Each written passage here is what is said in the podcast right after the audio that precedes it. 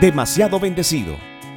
En mi viaje diario a la oficina tengo muchísimo tiempo para leer. Me refiero a las calcomanías en los automóviles.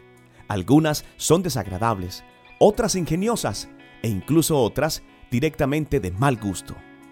Sin embargo, una que vi hace poco desafió sutilmente mi corazón sobre la manera en que suelo enfrentar la vida. Decía simplemente, demasiado bendecido como para quejarme. Debo confesar que me sacudió meditar en esas palabras. Con suma frecuencia me encuentro lamentándome por situaciones que no salen como quiero, en vez de concentrarme en los regalos maravillosos que mi Padre Celestial me ha dado.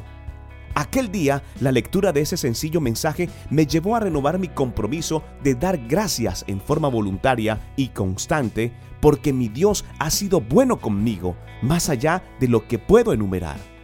El Salmo 107 es una canción que procura corregir una mentalidad desagradecida.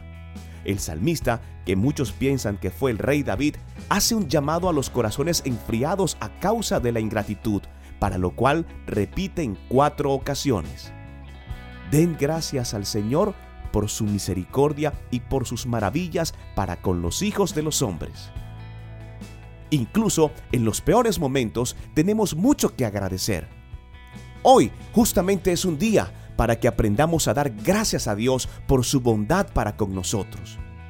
No necesitamos más para ser agradecidos, sino simplemente agradecer más. Soy Luis Quintero. Dios no miente.